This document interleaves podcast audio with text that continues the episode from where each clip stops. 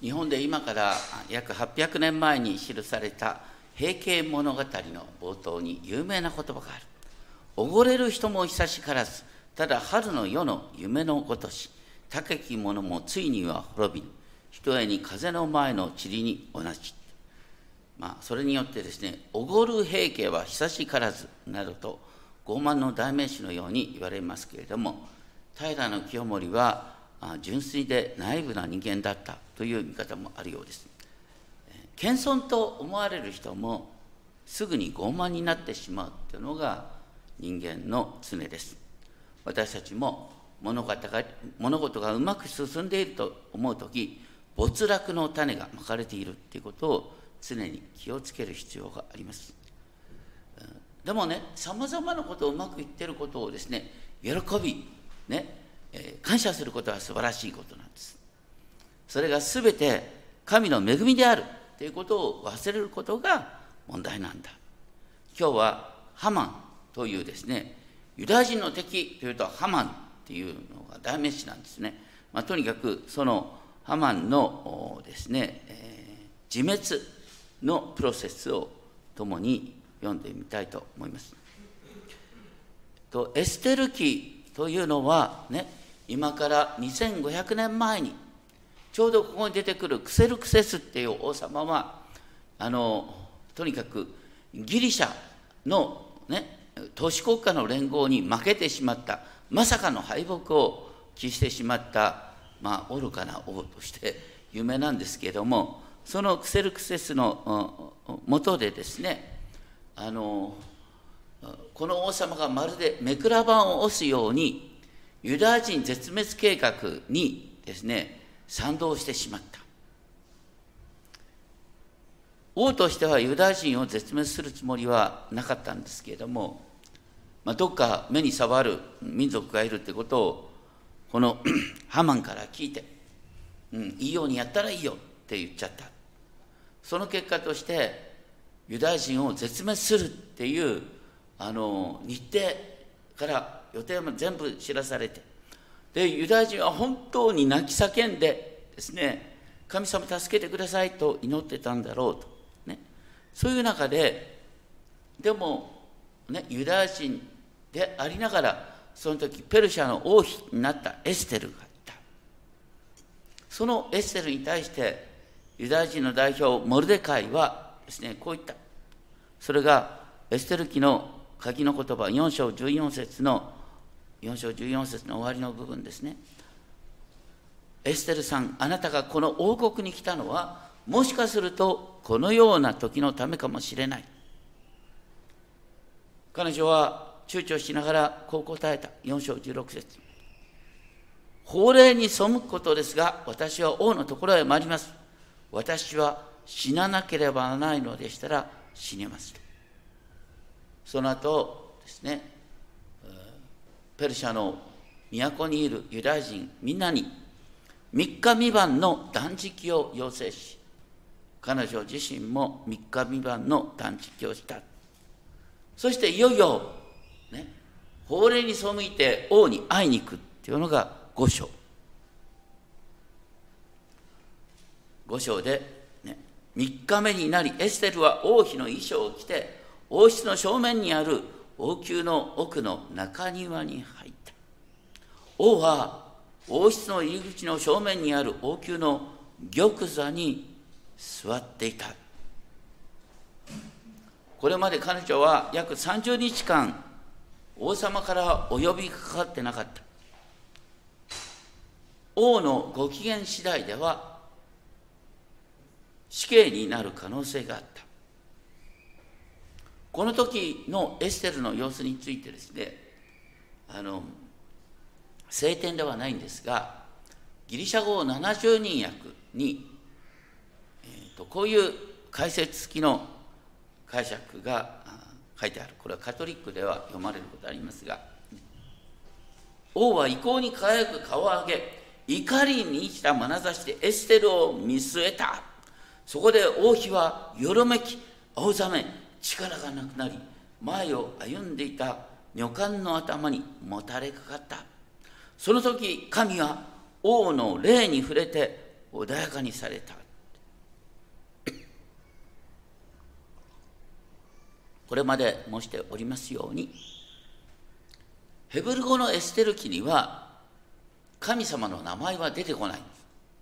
神に祈ったとか神が答えたっていう表現はないんです。でも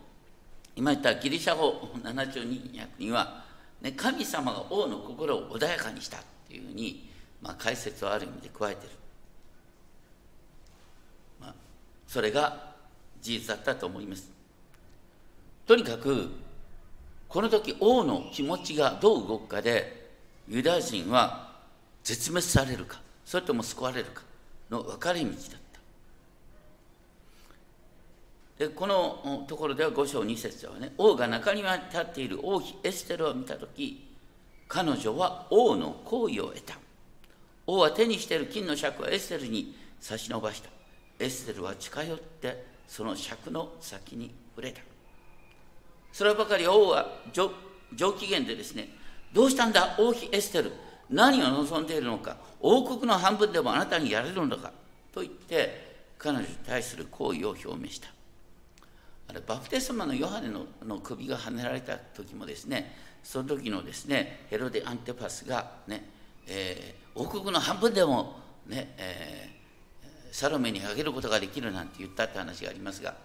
だからなんかそういうね王様の寛大さを示す適役になってるのかもしれませんが。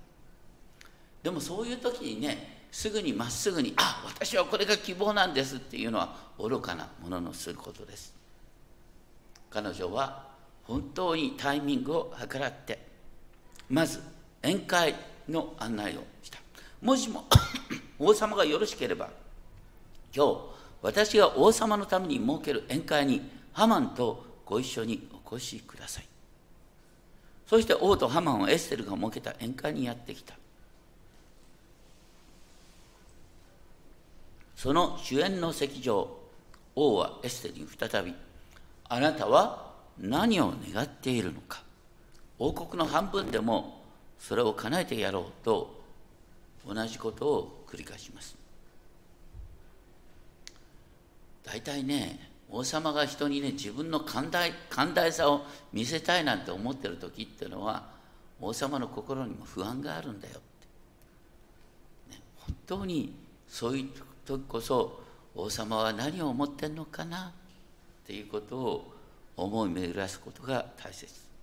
また同時にエステルはこのユダヤ人の敵ハマンをねある意味でいい気持ちにさせてそして、え、ボロを出すのを待っていたんじゃないかなと思います。エステルは慎重に言葉を選びながら私が願い望んでいることが、もう一度明日宴会開くからそこにハマンと一緒に来ていただくことです。明日来てくださったら私の願いを申し上げますって言いました。だってユダヤ人絶滅計画ね王様の名前で出されている。それを撤回してほしいっていう願いですから普通だったらそんな願いは聞き入れられないんです。王様の名前で出した文書は取り消しようがないんです。しかもねハマンの執念深さが気になる。だから本当にエステルは慎重に事を進め何よりも、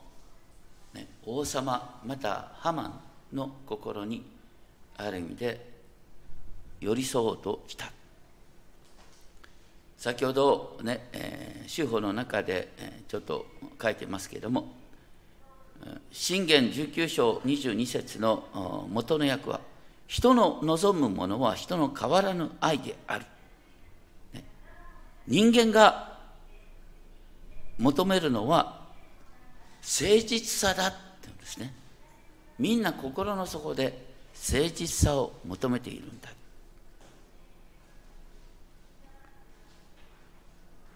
ですから悪い人でも誠実さを求めてるんですよだからエステルは本当に誠実な対応を必死にしようとしたとことが分かります。でとにかくこれによってハマンは上機嫌になった。これはエステルの狙い通りでもあります。でもハマンが自分の家に帰る途中、王の門のところにいるモルデカイが立ち上がろうともせず、身動きもしないのを見て、憤りに満たされた。ハマンは我慢して家に帰ります。モルデカイはちょっと前まで、ね、本当に灰をかぶって神様助けてくださいって泣き叫んでいたに違いないんだけどこの時は、ね、十分に祈って、ね、エステルも行動しだしたっていうことで神に期待して本当に悠々とした顔をしたのかもしれません。とにかくハマンはそれに頭にきたんです。泣いてすがってくれるんだったら少しは、ね、気持ちがハマン変わったかもしれないんだけど。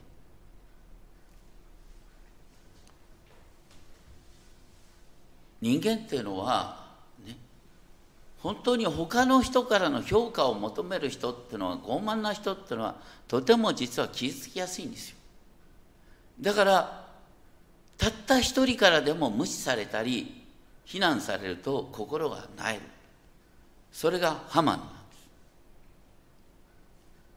ハマンはね家に帰って5章12節11節12節を見るとまずね自分の妻やその友人たちを集めてこう言った。本当に私はこのように輝かしい富を得ることができた。そして王様は私をこのように高い地に昇進させてくれた。しかも今日なんと王妃エステルは、ね、明日の祝宴に、ね、私のほか誰も王と一緒に来させなかった。本当に。なんでこんなことを自慢する必要があるのか。信玄12章23節にこう書いてある。賢い人は知識を隠し愚かな者は自分の愚かさを言いふらす。賢い人は知識を隠し愚かな者は自分の愚かさを言いふらす。人に向かっていろいろと教えたがる人自慢したがる人は危ない人。でもそういう人に限ってとてもプライドが傷つきやすい。で何と言ったかっていうとハマンは5章13節。しかし私が王の門のところに座っているあのユダヤ人モルデカイを見なければならない間これら一切のことは私には何の役にも立たない。それを聞いた彼の妻ゼレシと彼の友人たちは恐ろしい提案をする。なんと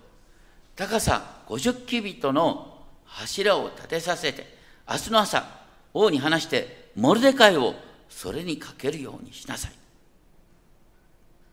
50キビットっていうのは23メートル。7階建てか8階建ての高さ建物の高さ。そこにモルデカイを晒し者にする。その上でね王と一緒に喜んでその宴会にお出かけしなさい。ハマンはもう息になってるからこの時ああそれはいい計画だなって思った。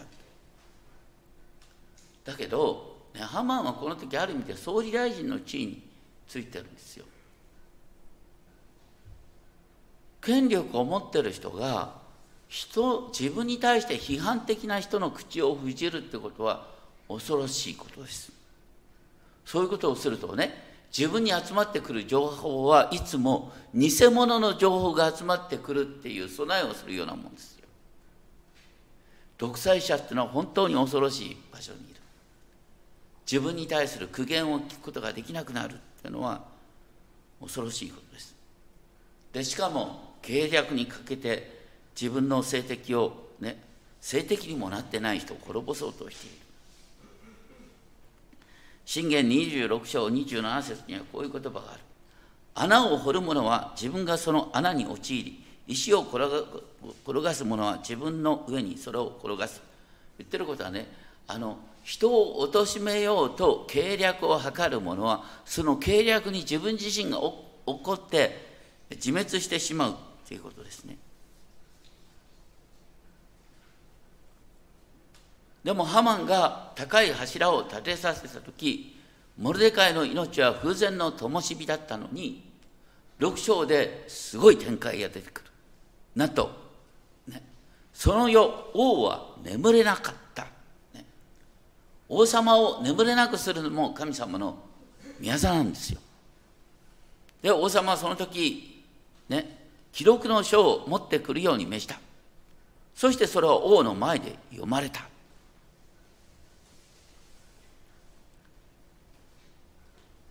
でその時にですね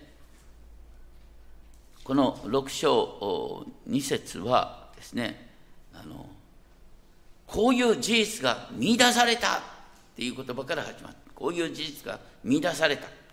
見出された事実は何かっていうとかつてねクセルクセス王がねあのギリシャとの戦いに負けて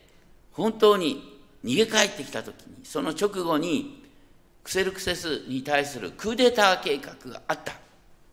そして2人の宦官がクセルクセスを殺そうとしているということをモルデカイが発見してそして伝えたっていう話が記録に書いてあった。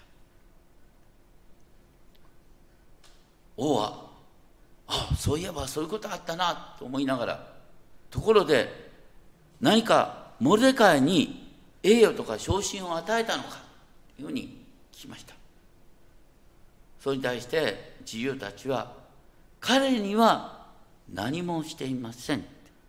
こう彼にはって面白い表現ね。この時にねクーデター計画発覚した直後に昇進したのはなんとユダヤ人の敵ハマンであった。一番貢献のあったモルデカイ自身は何の恩賞も受けてないということが分かった。そしてちょうどその時これが面白いね。ちょうどその時6章4節。ハマンがモルデカイのために準備した柱に彼をかけることを王に上奏しようと王宮の外庭に入ってきた。まさにまさに神様が時をしたい支配してる。だって五章の終わりまでねあのモルデカイユダヤ人モルデカイがやがてこの高い柱にかけられるって話で進んでて6章になって急に王様が眠れなくなって昔の記録を発見してああねモルデカイに恩賞を与えてなかったなって思ってるところでハマンがやってきた。で王様がハマンに聞くわけですね。王が栄誉を与えたいと思う者にはどうしたらいいか。それに対してハマンは自分の心に言ったって原文では書いてある。ハマンは自分で自分の心に言った。王が栄誉を与えたいと思うのは私以外に誰がいるだろうか。でハマンはオルカにも自分がやってもらいたいってことを言うんですが何かというとね王様が栄誉を与えたいと思う人にはねまず王様が着ていた服を着させまた王様が乗っている馬をその馬に王冠をつけて引いてくるようにさせて。そして王の重臣貴族の一人にね導かせて人々の前でね王が栄誉を与えたいというものにはこのようなね王服が着させられて王の馬に乗らせて本当にあの称えられるんだよっていうことを宣言するといいってハマンは言った。いやこの時ねいくら愚かなクセルクセスでもちょっとハマンってのは危ない人間だなって思ったと思います。なぜなら王の服を着て王の馬に乗ってね栄誉を受けるってことは、ね、自分が王になりたがっているっていうふうに思われても仕方がない。それをハマンが堂々と言ったってことは危ないことですね。信玄16章18節にはこう書いてある。高慢は破滅に先立ち高ぶった霊は挫折に先立つと言って。高慢っていうのはねあのいや自分の優秀さを理解するってことは高慢じゃないのよ。あの人それぞれ優秀さがあるんですよ。高慢の問題点は何かっていうと神様が見えなくなることと人が見えなくなることなんです。創造主の御業が見えなくなって全部自分が成し遂げたような気持ちになる。それからねみんな人の世話になってんですよ。人の世話になってない人なんていないんです。人の世話になってるってことを忘れてそれすらも自分が獲得したものであるかのように考える。だから高慢の根本っていうのはね自慢することっていうよりはね人の愛が見えなくなるとかね神創造主の配慮が見えなくなるってこと。ハマンはこの時王の心も見えなくなっていた。その時王の口からハマンにとっては絶対あってはならないことが告げられたハマンよお前が言った通りにすぐ往復と馬を取ってきて王の門のところに座っているユダヤ人モルデカイにそのようにしなさい。ここで王様があえてユダヤ人モルデカイって言ってるのはすごいことだよね。欧米でユダヤ人絶滅計画出てるはずなのに王としてはユダヤ人を滅ぼそうなんていう気持ちはさらさらなかったっていうことがこれで明らかになるんです。躊躇するね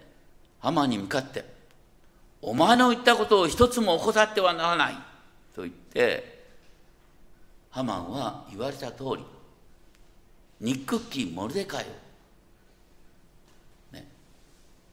王の服を着させて王の馬に乗させてそしてみんなの前で王が栄誉を与えたいと思われる人にはこの通りであると叫ぶ羽目になってしまった。それからモルデカイは何もなかったかのように王の門の前に戻ったかハマンは嘆き悲しんで頭を覆い急いで家に帰ったもう逆転ついこの前までモルデカイは荒野と荒布をまとい灰をかぶって嘆いていたのに反対に嘆くのがハマンになったそしてハマンは家に帰って自分の身に起こったことと一部始終を妻ゼレシュと彼のすべての友人たちに話した。その時に、すると知恵のある者たちと妻ゼレシュは彼にこう言った。なかなか訳しにくいんですが、6章13節は、ねこういうふうに書いてある。もし、このモルデカイがユダヤ民族の一人であるなら、ねもしこのモルデカイがユダヤ民族の一人であるなら、もうすでにあなたは敗れかけていますが、あなたはもう彼に勝つことはできない。必ずやあなたは敗れるでしょうと言った。だってついこの前、ね、モルデカイをさ、木にかけるように提案したのは奥さんと友人たちなんですけどもね。この時に奥さんと友人たちは何を見たかっていうと、一日のうちにガラッと変わったあユダヤ人絶滅計画王が進めるはずじゃなかったのそんなに王はユダヤ人モルデカイにとてつもない栄誉を与えたっていう話を聞いてあユダヤ人がなんか一生懸命三日三晩泣き叫んでですね断食までして祈ってたけどその祈りを、ね、ユダヤ人の神は聞いてくださったんだってことに気づくわけですよ。あユダヤ人の神はすごいって思ったんです。これが私たちがね考えるべき証ですよ。ね。あの人本当にわけのわかんない行動をするんだけどでもあの人の祈りなんか聞かれるみたいとか言ってね。これが私たちがなすべき証なんです。イエス様信じてこんな立派になりましたなんていうんじゃなくてねあの人の祈りでも聞かれるんだねなんてのが一番いい証ですよ。まあ、とにかくユダヤ人の祈りは聞かれるっていうことにこのハマンの奥さんと友人は気づくんですよ。でそういう中でねあの彼らがまだハマンと話しているうちに王の宦官がやってきてハマンを急がせてエステルの設けた宴会に連れて行ったでつい、ね、昨日までは、ね、ハマンはモルデカイをまず木にかけてその上で私は喜んで宴会に行くんだって言ってたのにこの時は反対にね自分がせかされて嫌な宴会に連れて行かれるって形に変わっているんです。7章を見るとまさにハマンがモルデカイをかけるはずだった木に反対にかけられて殺されるっていう話になっていく。ハマンとモルデカイいろんな意味で対照的ですけれども信玄18章12節にはこう書いてある。人の心の傲慢は破滅に先立ち謙遜は栄誉に先立つ。人の心の傲慢は破滅に先立ち謙遜は栄誉に先立つ。モルデカイはね自分の功績でクーデター計画が差し止められたのにそのことを誰にも風潮しようとしなかった。反対にそのおかげでハマンが、ね、総理大臣の地位に上がっても、全然モルデカイは卑屈になろうともせずに堂々としていた。一方ハマンは王妃の宴会に王と自分が招かれたっていうことをなんか自分の、ね、獲得した名誉であるかのように自慢してる実はね人間が高慢になってる時すでにそこに神の裁きがあるんです。神の裁きっていうのは人を高慢のままにさせるっていうところにある。だって高慢のままになってる人はね周りが見えなくなって自滅するんですよ。まさにハマンはそうだった。自滅まさに王の気に障ることを平気で言っちゃって、ね、危ないことですよ。しかもねモルデカイをかけようとした木に自分がかけられようとしてるなんて思いもしない。今日一番最初に読んだ支援73編。支援73編っていうのは、ね、聖書の真ん中に位置する。まさに真ん中の、ね、思想なんです。それは何かっていうと一見私たちは、ね、神様に従ってても全然なんかこう幸せじゃないな教会に来てない人の方がなんか堂々と世の中で成功してるみたいだな教会に来たって何もいいとことないやみたいな気持ちが支援73編に変えたんでね。でそういう中で支援73編のね、18節19節にこう書いてある、ね。誠にあなたは彼らを滑りやすいところに置いている。ね、だから神を知らない者傲慢な者は滑りやすいところに置かれている。神様が彼らを危ないところに置いている。彼らはすぐ滑り落ちるんだ。彼らを滅びに突き落とされます。ああ、彼らは瞬く間に滅ぼされ、突然の恐怖で滅ぼし尽くされる。本当にいい気になって人をバカにしてる者は本当に危ないところに立ってるもうその人のことなんかね復讐しようなんて思わなくたっていい。もう明日にはとんでもないことになってる。ということなんです。まさにハマンにおいて起こったこと。でさらにねさっき歌った歌でもありますが詩篇73編22節には「私は愚かで考えもなくあなたの前で獣のようでした」ね。獣のようでした。あのね星野富弘さんの詩にあるんですけども豚ちゃんに向かってね「なんでそんなに一生懸命食べてんだよ」何が楽しいんだってねそんな一生懸命食べて。明日はお前たちが太って肉にされるっつうのにっていう気持ちが込められている、ね、本当にそれが高慢なものの置かれている姿なんだっていうこと。私たちはそれに対して本当に全てが神様の恵みなんだなっていうことを忘れずに。決して謙遜というのは自分はダメな人間だと思うことじゃないんですよ。謙遜というのは全てが神様の恵みだ。そして人のおかげだ。そして人の痛みが見える。謙遜というのは自分の能力を卑下することじゃなくて自分の能力をしもべとして人のために使えることなんです。お祈りをしましょう。天皇お父様私たちは謙遜について誤解をすることがあります。謙遜とは決して自分を卑下することではありません。あなたが与えてくださった能力を用いて神に感謝しながら